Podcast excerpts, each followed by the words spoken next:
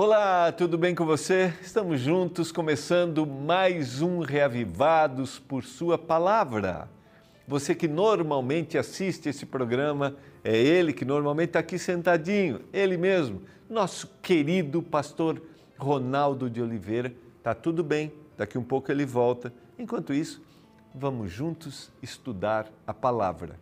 Estou tendo o privilégio de estudar com você o livro dos Salmos uma estrutura, a estrutura poética do texto bíblico, o clamor, o abrir do coração de autores que tiveram uma experiência com Deus e que falam das ações divinas porque viram Deus agindo. Qual é a visão que você tem sobre quem é Deus? Quem é Deus para você? Qual é a sua história? Nós vamos hoje estudar o Salmo 11, quem era Deus para Davi. A sua história fez com que ele olhasse para Deus como o refúgio. E o Salmo 11, no Senhor me refugio. Foge como pássaro para o teu monte. A gente vai entender aqui que é não só ele, mas toda a sua família, a corte, ele sabia que em Deus ele podia se refugiar, podia estar ali seguro. Para onde você vai quando as coisas não acontecem do jeito que você gostaria? Para onde você vai quando as situações fica, ficam difíceis? Para onde você vai quando a decepção vem? Eu quero convidar você a estudar junto comigo o Salmo 11 hoje. Mas eu também quero te oferecer, se você deseja conhecer mais da Bíblia, entender. Nós temos aqui na Novo Tempo os nossos guias de estudos, que são produzidos pela nossa escola bíblica. Esses guias sistematizam assuntos baseados no texto bíblico e nessa temporada, Pais Preparados, Filhos de Caráter. Eu quero convidar você. Você já é um aluno da escola bíblica? Ainda não? Então, Lembrando que você pode mandar mensagem para o WhatsApp, você pode acessar o nosso site ou você pode ligar para a gente no horário comercial. Está aqui, ó, nosso guia de estudos. Esse é um dos guias, né? É o que a gente está estudando nessa temporada. Pais preparados, filhos de caráter. Então, se você deseja ser um aluno da escola bíblica, se você deseja receber gratuitamente aí na sua casa, é só mandar mensagem para a gente ligar ou acessar o nosso site. Entenda mais os planos que o Senhor tem para o processo educacional dos seus filhos através do guia Pais Preparados. Eu quero também motivar você a compartilhar a mensagem da Bíblia com seus amigos através do nosso canal no YouTube. Você pode compartilhar o link através do dois canais de streaming, né? Que é Spotify e Deezer, tá? Vale a pena. A gente está estudando o livro dos Salmos, que ele é muito prático, né? Porque é um abrir do coração do autor para Deus. E isso faz com que a gente se identifique. É. Sabe por quê? Porque histórias conectam vidas. E são as histórias desses autores. Que tal conectar uma dessas histórias com uma pessoa querida, alguém que você gostaria que conhecesse mais a Deus e entendesse que Deus tem planos? Então, compartilhe a mensagem do Reavivados por sua palavra. A gente vai para o intervalo, é rapidinho, e a gente volta para estudar o Salmo 11.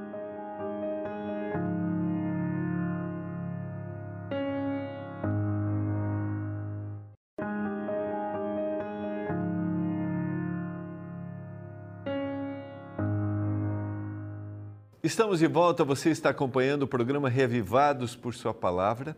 Obrigado por sua companhia, obrigado porque juntos podemos aprender mais da palavra de Deus. Estamos estudando esse que é um dos livros mais simpáticos que a gente tem na Bíblia, que é o livro dos Salmos. Esse é o livro que a gente se identifica, porque são clamores que estão no nosso coração.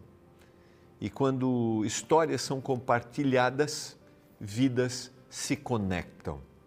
E eu queria perguntar para você hoje, se você pudesse descrever a sua história, como você descreveria?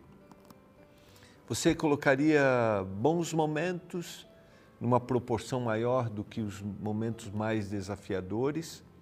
Você pode olhar para a sua história e dizer assim: eu sou feliz, independentemente daqueles capítulos que são capítulos ruins. E todos nós temos os capítulos ruins da nossa vida, da nossa história. Eles não podem ser eliminados.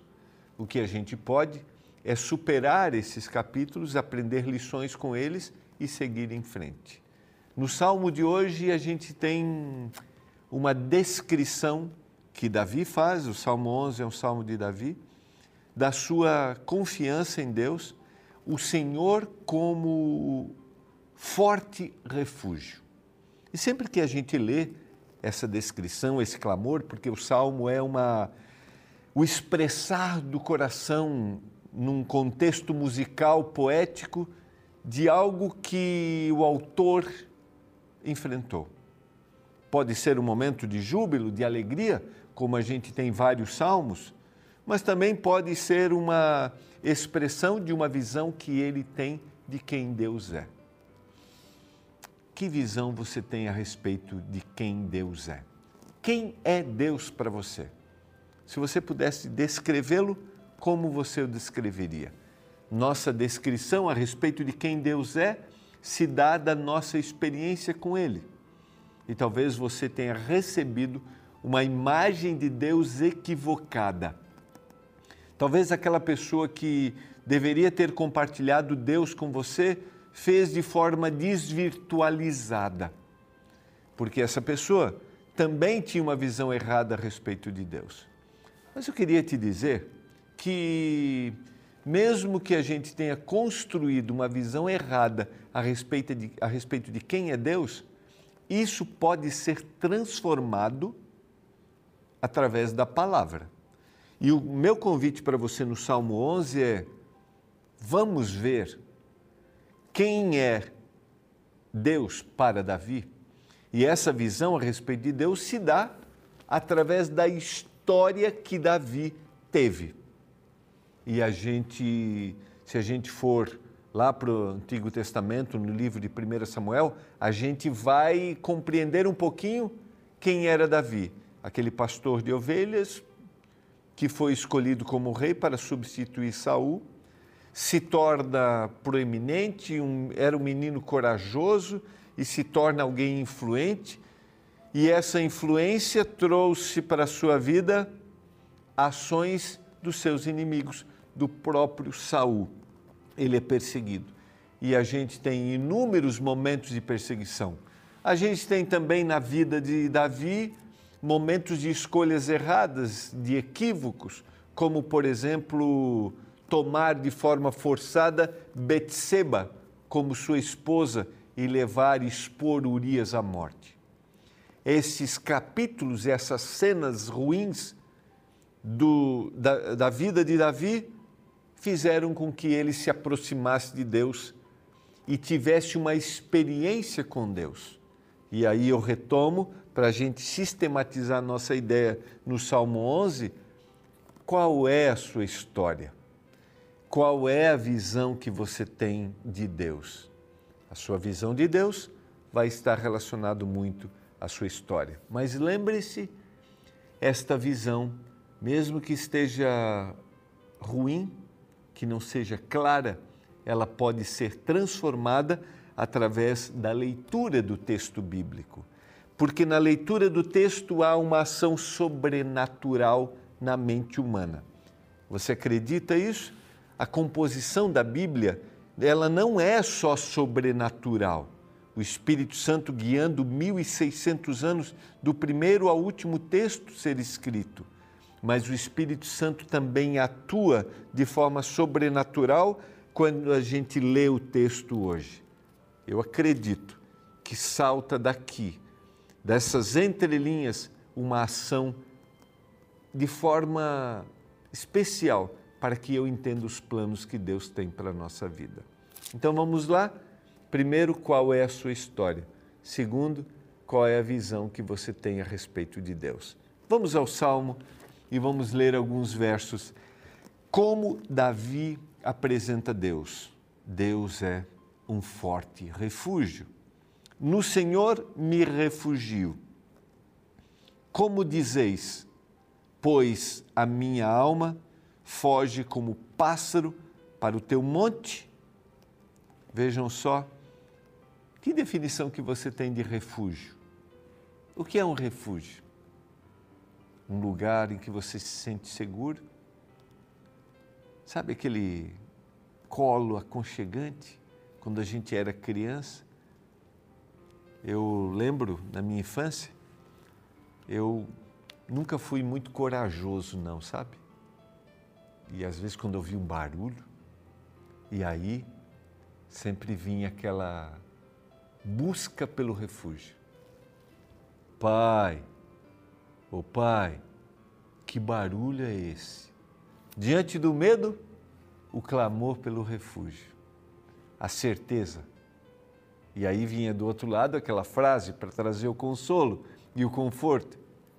Fica tranquilo, não é nada, pode dormir, fica tranquilo.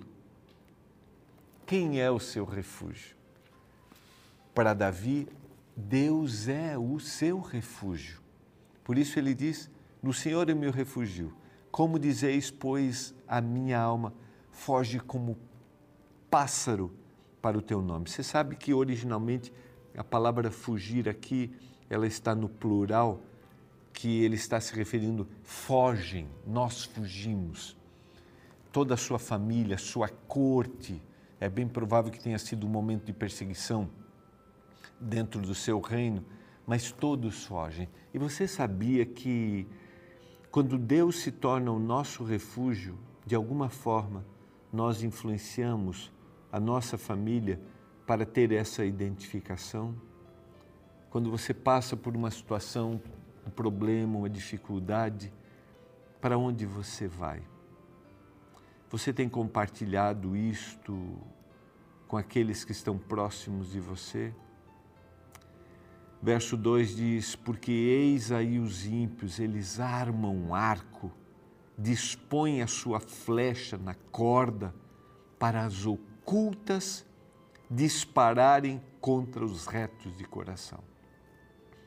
Todos nós corremos o risco diariamente de sermos atingidos por flechas que são armadas contra nós as flechas modernas podem ser alguém está falando algo a respeito de você e isso não é verdade.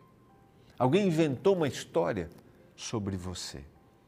Ele está dizendo: os ímpios armam o seu arco e dispõem a flecha como uma cor, com a corda para nos atingir. E eles fazem isso nas ocultas. Às vezes, alguém que você confiou criou uma história, falou mal de você. E aí, na sequência, ele vai dizer: ora destruídos os fundamentos, que fará o justo? Então, o que Davi faz, ele confia. Mas o que os inimigos fazem, eles têm estratégias para atingir. E destruídos os fundamentos, que fará o justo? Para onde eu vou correr?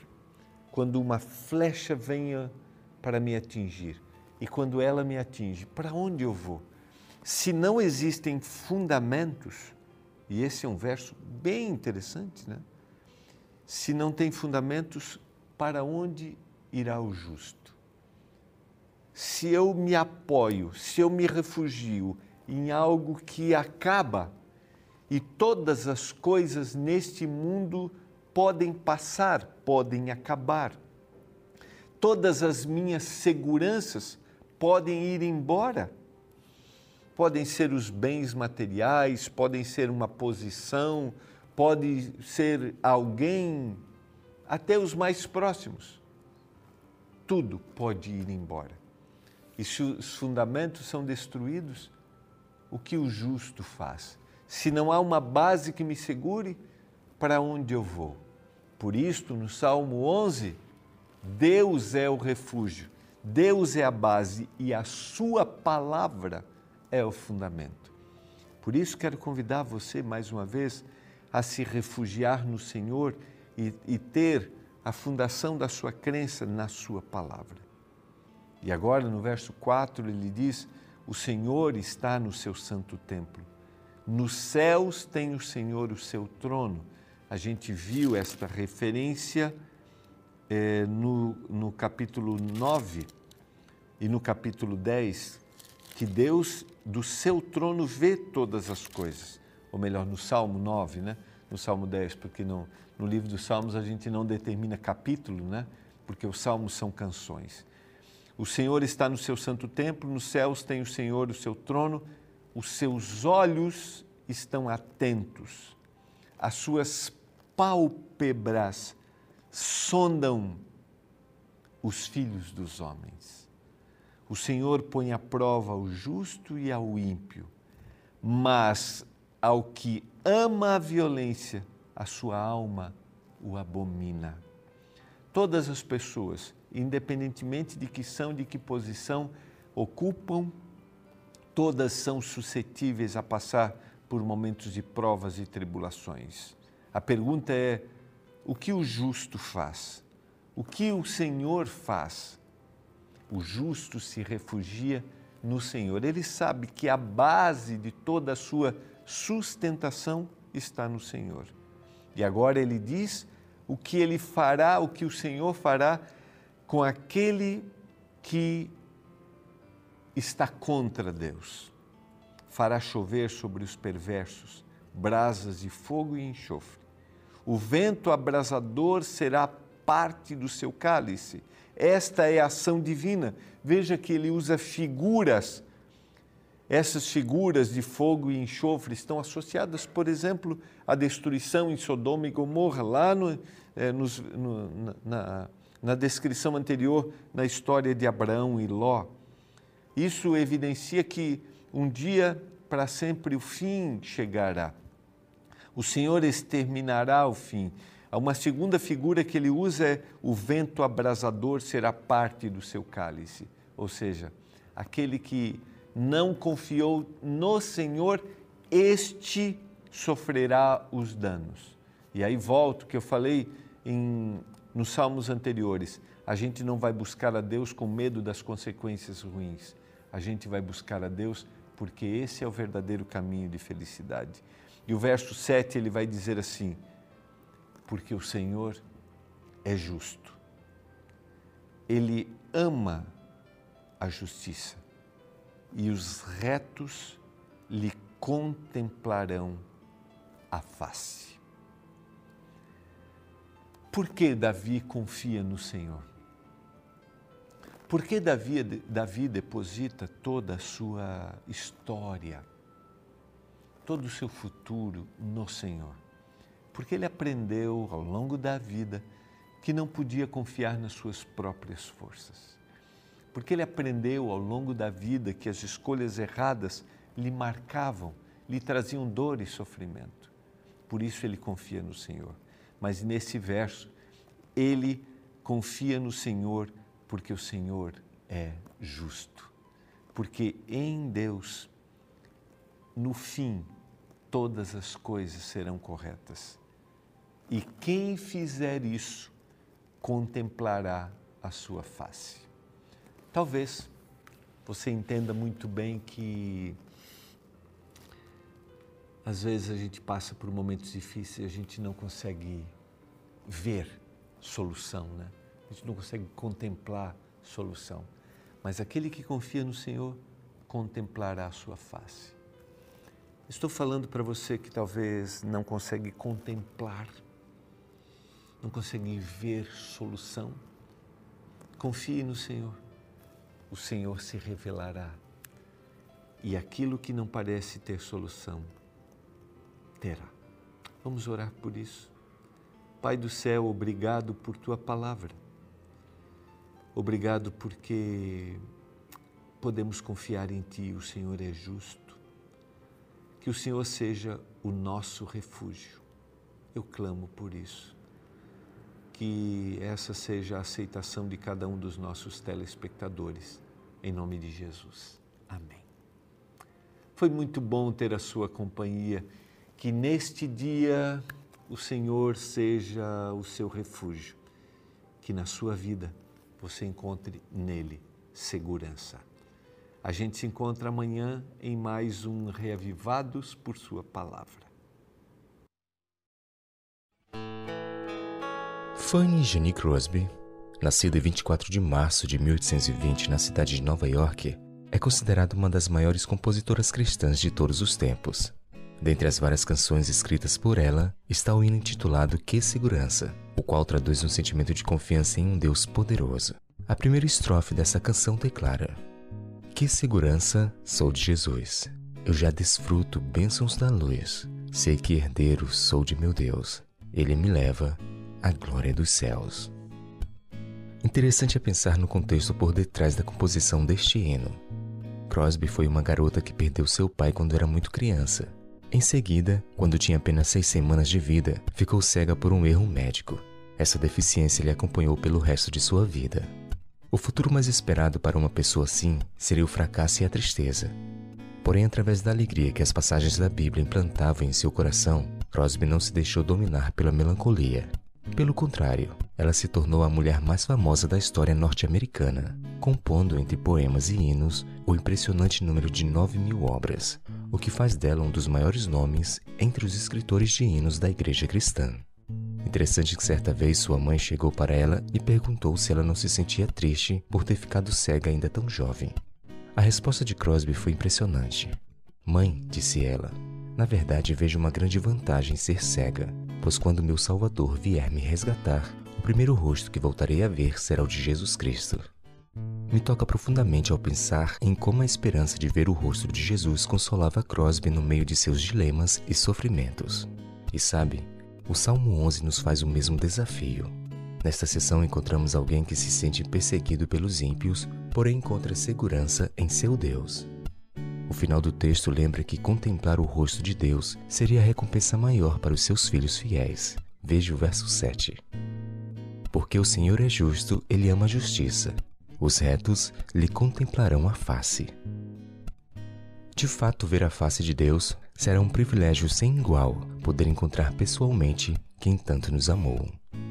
Finalizo recitando as palavras iniciais de um dos hinos do Inário Adventista, cujo título nos lembra do desejo que deve motivar todo cristão. Primeiro quero ver meu Salvador. Ouça. No céu há muitas, muitas coisas que eu anseio ver. Suas mil belezas, glórias e esplendor. Mas antes de fluir de tais delícias o prazer, primeiro quero ver meu Salvador. Primeiro quero ver meu Salvador. Sim, antes dos queridos ao redor, e então por longos dias, que doces alegrias. Mas primeiro quero ver meu Salvador.